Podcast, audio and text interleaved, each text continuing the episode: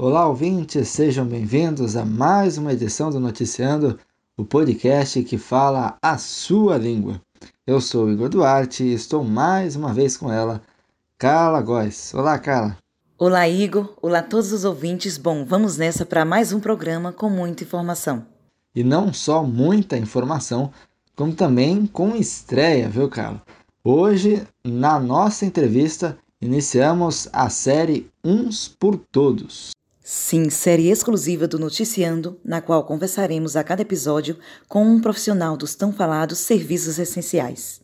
Eu tô muito ansioso, demais, tá imperdível. Política, educação, saúde, cultura, economia. Começa agora o Noticiando.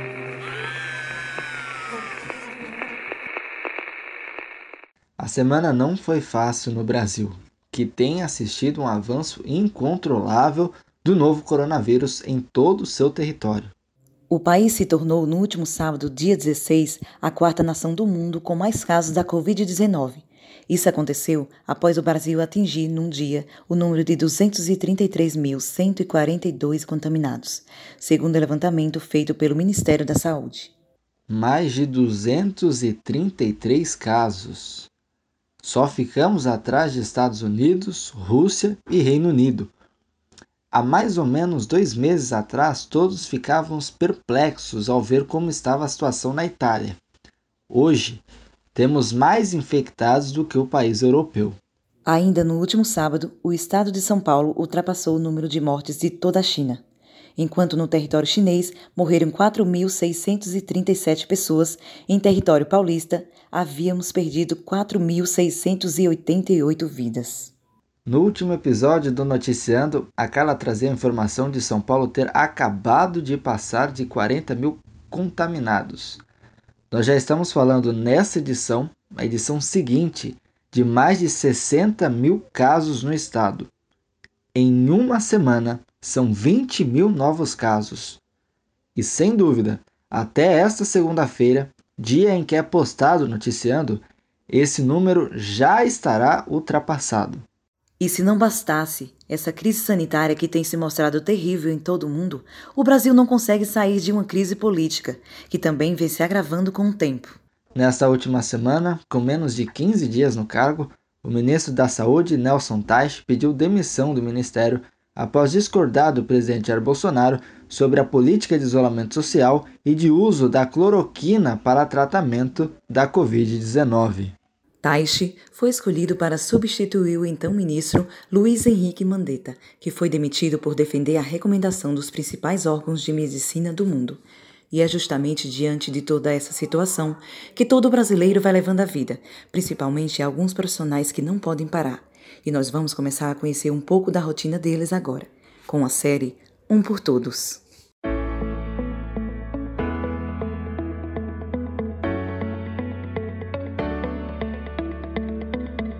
Uns por Todos. Episódio 1 Enfermagem.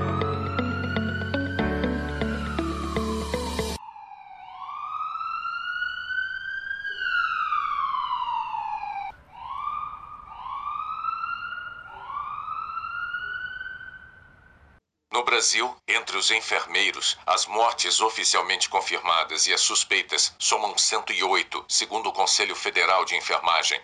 4.128 foram contaminados pelo novo coronavírus. São Paulo é o estado com o maior número de casos. A gravidade da situação é clara na comparação com alguns países europeus. Aqui, os números são referentes apenas a enfermeiros, 108. A Espanha perdeu 42 profissionais de saúde, entre enfermeiros e médicos. Na Itália, houve 79 mortes, também de médicos e enfermeiros somados. Os números do Brasil são piores até mesmo do que os dos Estados Unidos, o epicentro da doença. Lá, 27 enfermeiros e médicos morreram.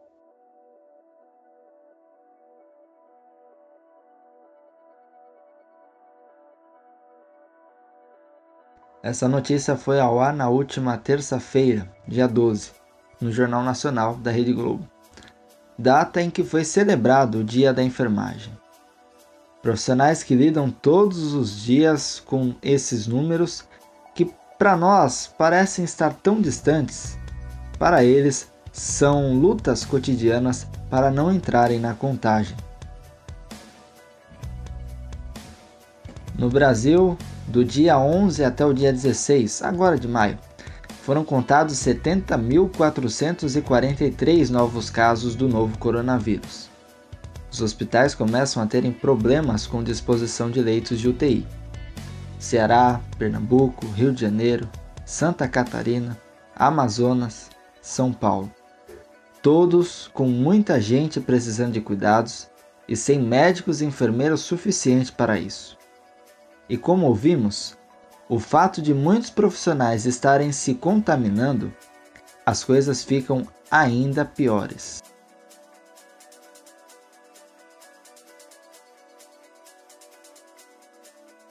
Se as nossas rotinas mudaram, numa tentativa de colaborar para diminuir esse quadro crítico, a de quem trabalha em hospitais se tornou em algo totalmente diferente.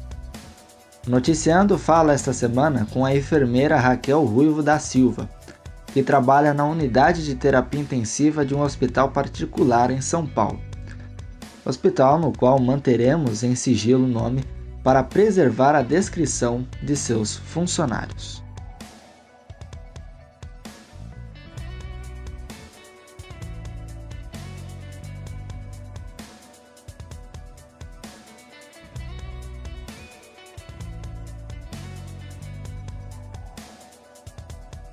Olá Raquel, primeiramente eh, seja muito bem-vinda ao Noticiando, muito obrigado por aceitar falar um pouco com a gente, um assunto que é de extrema importância, até que para nós entendermos um pouco melhor a situação em que estamos passando. Oi Igor, boa tarde. É, vai ser um prazer enorme estar participando dessa entrevista, podendo contar um pouco da, da minha vivência, né? Um pouco da, da história que o, que o Brasil está enfrentando nesses dias de pandemia, nesses dias difíceis. Gostaria de começarmos com você nos contando um pouco sobre a sua rotina no hospital. É, bom, vamos lá. Não está sendo nada fácil, nem para mim, nem para os meus colegas, é, profissionais da área da saúde, para o pessoal da higiene, para o pessoal da segurança, para ninguém que trabalha diretamente nos hospitais, né? Diretamente na linha de frente contra esse, contra esse vírus, contra essa pandemia. Uh, nós, né, os profissionais da área da saúde, fisioterapeutas, enfermeiros e técnicos de enfermagem, é, a gente chega no plantão, muitas vezes 12 horas, 24 horas de plantão, né? Depende da realidade de cada hospital. Lá na, onde eu trabalho, nós chegamos, nós temos que nos paramentar todo, colocar máscara, colocar avental, touca, luvas e assim entrar para cuidar dos pacientes dessa, dessa forma, né? É, depois de paramentados, a gente não pode sair, ficar saindo do setor para ir beber água, para ir ao banheiro. Então, não pode comer quando está com a paramentação. Então são, são dias bem difíceis, assim, né? É, os pacientes são bem graves, bem graves mesmo. É, alguns chegando a ir a óbito, né? Por conta dessa, dessa doença. É, cada dia é um dia um dia diferente diante dessa desse vírus, né? Dessa doença. A gente não sabe muito bem ainda como como cada pessoa reage, cada organismo é diferente, né? Então, é, tem pessoas que sentem muita falta de ar, muito cansaço, precisando de um suporte ventilatório e, vem pra gente, né? Vem procurar assistência médica. É, eu trabalho numa unidade de terapia intensiva, então os cuidados são um pouco maiores, né, com os pacientes. E Pra gente, assim, é muito difícil. Tem, eu não tenho filhos, mas tenho colegas que têm filhos, que, tem, que moram com os pais, né, que são idosos e entram num grupo de risco e estão há meses já sem ver os filhos, sem os, os seus pais, por medo de passar, né, para quem a gente ama essa, essa doença. Então tem, sendo, tem sido muito complicado é, trabalhar com isso, né? O, psicológico também fica abalado, além do cansaço físico, o emocional pesa muito nessas horas. Quais as principais mudanças na forma de lidar com o paciente depois da pandemia? Olha, eu acredito que o apoio emocional tem sido, além do, dos nossos conhecimentos é, práticos e teóricos, né, é, é claro, mas o, o, emocional, o apoio emocional que, que toda, toda a equipe multi, né, de um hospital vem dando para esses pacientes, para esses familiares, é, tem sido de suma importância para eles, assim, é, pode parecer bobo, mas às vezes uma palavra de conforto, um vai ficar tudo bem, mude a vida de alguém. É, eu tenho um, um caso muito particular que aconteceu comigo. Eu tenho uma frase tatuada no meu braço que a tradução dela é, é de um, uma série até chamada Grey's Anatomy. Chama é, a frase em si diz: é um belo dia para salvar vidas. E essa frase, em particular, chamou a atenção de um, de um dos meus pacientes, né? Ele falou: Olha, Raquel, você hoje alegrou meu dia. Aí eu disse: Mas por quê, né? E ele falou assim: a, a, a gente fica aqui há bastante tempo, né? Há bastante dias. E o nosso, o nosso psicológico fica muito abalado. A gente pensa mil e uma coisas. E você, com essa simples frase que você tem no, gravada na sua pele, né, é, em forma de, de uma tatuagem, você fez eu mudar meus pensamentos. Eu já tentei me suicidar e hoje, mediante essa sua frase que você carrega, né, com você, você tornou meu dia melhor. É, vocês estão aqui trabalhando frente a, a tudo isso e às vezes a gente pensa em abrir mão de tudo isso.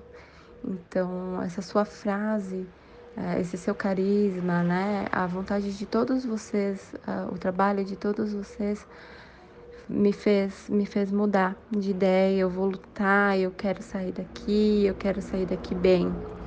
Então, isso me marcou muito.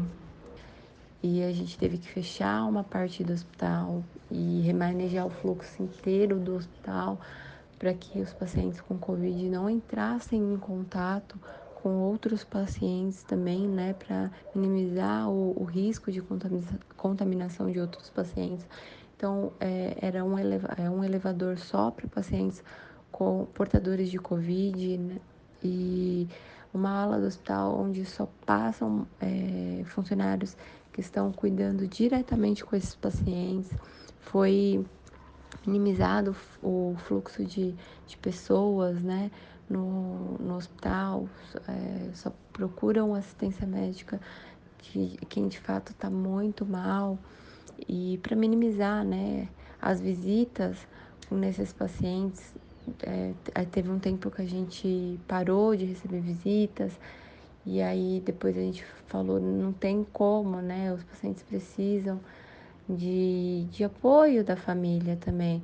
Então aí o hospital viu uma maneira de, de permitir com que esses pacientes recebessem o, o apoio dos seus familiares, né? E aí a gente buscou uma melhor maneira de estar tá trazendo o familiar para perto, às vezes liberando o, um familiar a ver durante, sei lá, 30 minutos é, aquele paciente ou por chamada de vídeo. E a gente teve que inventar maneiras, né? E descobrir novos fluxos para o hospital para fazer com que tudo funcionasse muito bem, tudo se encaixasse muito bem para que os outros pacientes também não, não sofressem com, com isso, né? E aí acho que hoje a gente está tá bem assim, né? Tá bem estabelecido o, o hospital. Mas ainda o, o cenário hoje em dia ainda não é, não é dos melhores, né? A gente precisa respeitar o isolamento social, a gente precisa fazer a higiene das mãos, É, precisa evitar sair de casa, sair se realmente for necessário. Bom, uh, você disse que vendo a situação, as situações dos pacientes, o hospital voltou a liberar as visitas. Como tem sido receber, falar, lidar com os familiares desses pacientes? Sim, o hospital ele viu a necessidade, né, tanto dos familiares que ficavam preocupados com com as pessoas que estavam ali com a gente, né, com os pacientes, e os pacientes ficavam é, ansiosos também, né, porque eles estavam com, com um monte de pessoas desconhecidas, com medo da doença, né, então a gente viu uma necessidade de permitir, né, o hospital viu uma necessidade de permitir as visitas. E aí as visitas elas têm sido em horários é, alternados. No caso, é, a UTI lá, ela está sendo no horário da tarde, aí o médico passa também e, e explica como está o quadro do, do paciente nesse horário, né? E antes do, do familiar entrar para ver o, o, o, seu, o seu familiar, né? Ele tem que fazer toda a paramentação também, colocar fazer a higiene das mãos, colocar máscara.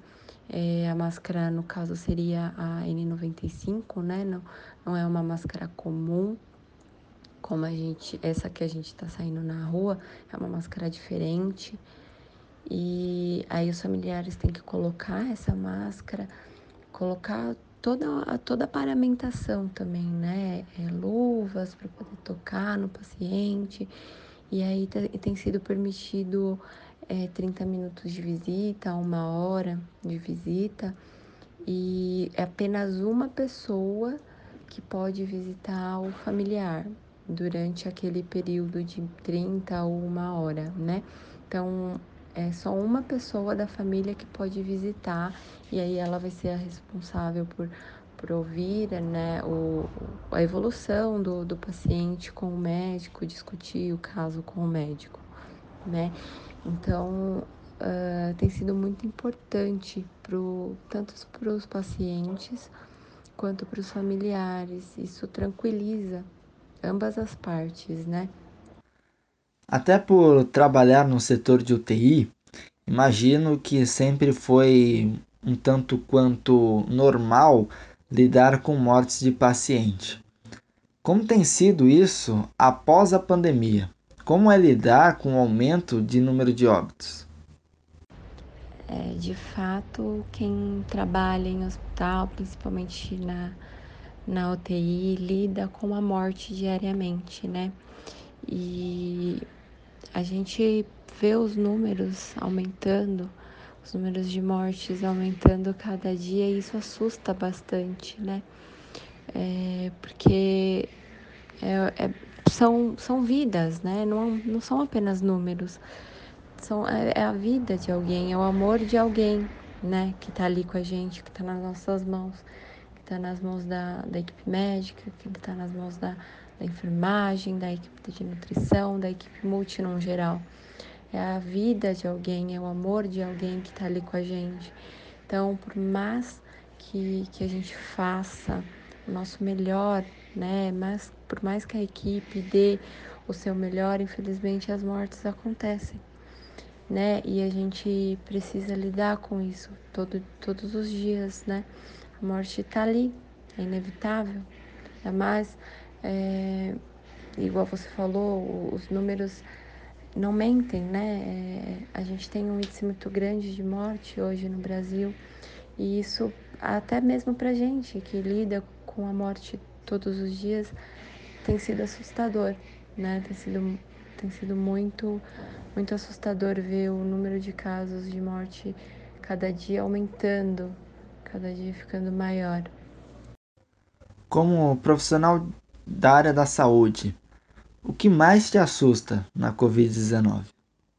Na verdade, são vários os pontos assim, que, que me assustam, mas num, num, num contexto geral, a a falta de respeito com o isolamento social me assusta bastante, né?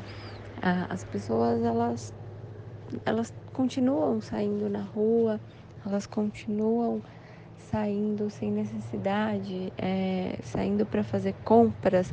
Às vezes vai uma, duas, três pessoas no mercado da mesma família, sem necessidade, é, porque não aguenta mais ficar em casa, vai dar uma volta, sei lá, na rua para ver o sol, mas esquecem do, do que está acontecendo, né? Esquecem do cenário atual e isso me preocupa bastante. Outro, outro que me preocupa é, é a falta de, de EPIs, né?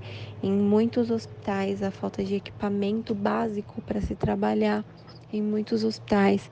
A gente vê vários profissionais da área da saúde se contaminando porque não tem material, né? não tem EPI para sua proteção. Então, estão ali trabalhando e colocando a sua vida em risco por falta e porque não tem equipamento para trabalhar, né? Não tem, não tem máscara. Tem hospitais que não tem máscara, não tem luva. E são os, os EPIs básicos para a gente poder trabalhar, né? E isso me assusta, assim, muito, muito. Porque a partir do momento que a enfermagem, que é a linha de frente, que os profissionais da, da saúde que são a linha de frente ficam doentes, quer dizer que é todo um sistema falho, entende? Então isso me preocupa muito.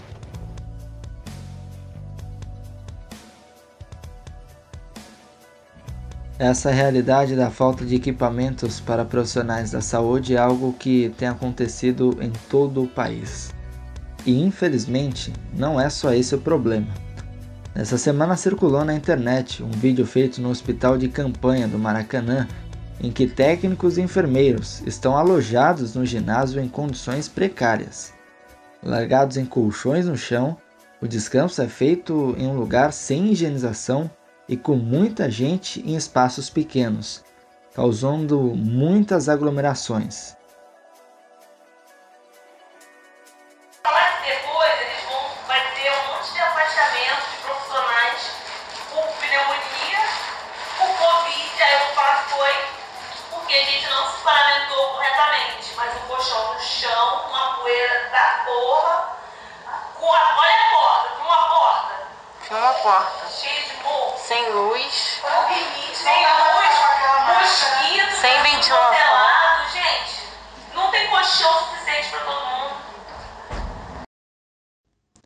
Voltamos a falar com a enfermeira Raquel Ruivo e gostaria até de perguntar se, no seu trabalho, Raquel, você lida com essa falta de material ou de insumos?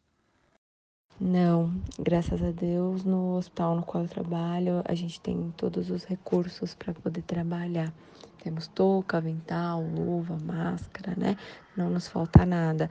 Mas a gente sabe que não é a realidade de todos os hospitais, né? Isso é, é muito difícil de lidar, é muito preocupante.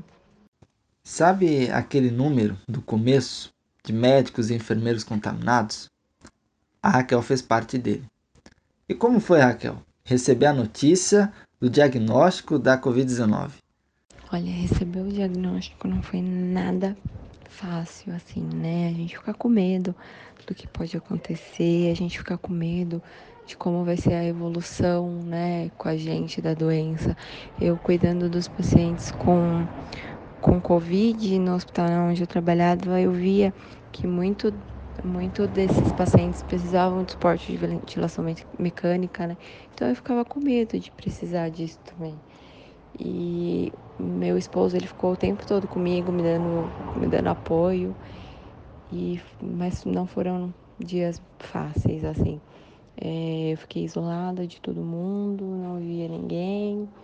É, evitava evitava ao máximo ficar até próximo né, do, do meu esposo e aí a gente não saía na rua para nada, né? Porque ele teve ficava comigo, então ele também não saía para rua, acabou ficando isolado junto comigo. E foram dias bem difíceis, assim. Depois que eu, que eu obtive o diagnóstico, eu fiquei afastada por um tempo, né, do hospital. E tive dias bons, mas tive dias muito difíceis, assim, teve dias de acordar já muito cansada e o simples fato, o simples ato de escovar os dentes já me cansava muito. É, teve dias que eu às vezes ia almoçar, né, e já cansava muito, já cansava demais e tinha que parar às vezes na metade da refeição porque eu não conseguia terminar, que era uma falta de ar assim, um cansaço fora do normal. É, eu cheguei a, a, pensar que eu, que eu precisaria de uma assistência médica mais avançada, mas que teve dias bem ruins, mas graças a Deus eu passei por essa aí e estou estou bem já, né? Já voltei a trabalhar, já voltei a, atuar novamente com o Covid. É, só agradeço a Deus, né, por ter passado por mais essa. Por quanto tempo, mais ou menos, você ficou apresentando os sintomas? Antes de ter o diagnóstico, eu já estava mais ou menos com uns três a quatro dias é, com dor de cabeça, que não passava, e aí depois que eu, que eu tive o diagnóstico, já me sentia um pouco cansada, né? E aí depois que eu tive o diagnóstico, foram ah, por volta de oito dias, mais ou menos, sentindo, sentindo ainda os efeitos, né? Sentia muita dor de cabeça, sentia os cansaços, é, a falta de ar. E por volta, foram mais ou menos por volta de oito dias que eu sentia os sintomas. Como foi receber a notícia da cura da Covid-19? foi uma sensação de alívio, assim, né? Saber que, a gente, que eu tinha passado por isso e tinha, estava bem, né? Já não, não estava mais com essa doença tão, tão cruel, né? É, foi, uma, foi uma sensação de alívio, realmente. Para encerrarmos, o que você tem a dizer para a população, principalmente para aquelas pessoas que ainda relutam a acreditar na pandemia? O que eu tenho a dizer é apenas para respeitarem o isolamento social, para terem paciência, que logo tudo isso vai passar. É, eu vou, vou falar uma, um texto que, que chamou muito a minha atenção e acredito que chamou a atenção de bastante pessoas também. É, foi o William Bonner, né, que disse isso.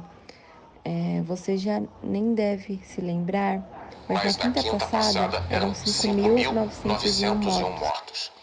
Os números vão aumentando desse jeito, cada vez mais rápido, vão dando saltos. E vai todo mundo se acostumando, porque são números. Um número muito grande de mortes, de repente, num desastre, sempre assusta. As pessoas levam um baque. Morreram mais de 250 pessoas em Brumadinho. É uma tragédia. Nos Estados Unidos, em 2001, morreram quase 3 mil nos atentados do 11 de setembro. 3 mil, assim, de repente. Mas quando as mortes vão se acumulando ao longo de dias e de semanas, como acontece agora na pandemia, esse baque se dilui e as pessoas vão perdendo a noção do que seja isso. 8 mil vidas acabaram eram vidas de pessoas, amadas por outras pessoas, pais, filhos, irmãos, amigos, conhecidos.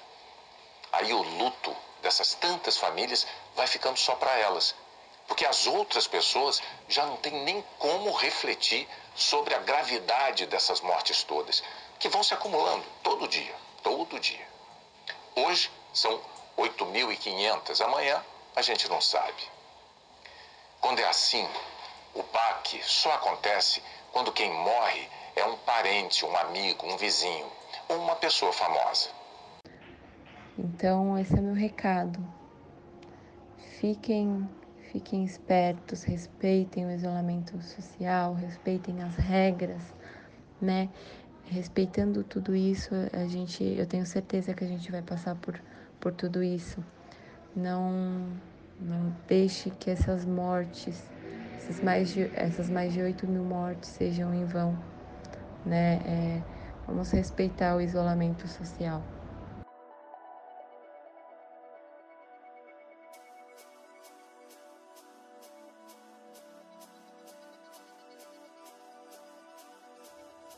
Raquel pôde, nos contando um pouco sobre tudo o que passou, nos mostrar o quão importante é que fiquemos em casa. Especialistas apontam que o pior, infelizmente, ainda está por vir nos próximos dias. Mas se cada um fizer a sua parte, a vitória será conquistada sem muito mais perdas.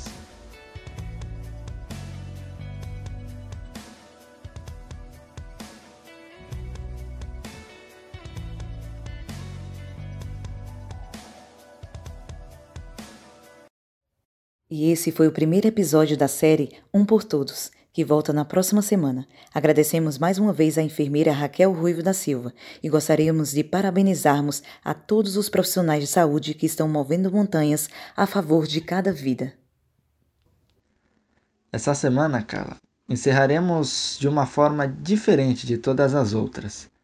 No lugar da reflexão e cumprimentos finais, Deixamos aqui a nossa homenagem para as mais de 15 mil vidas que se perderam no Brasil, vítimas da Covid-19.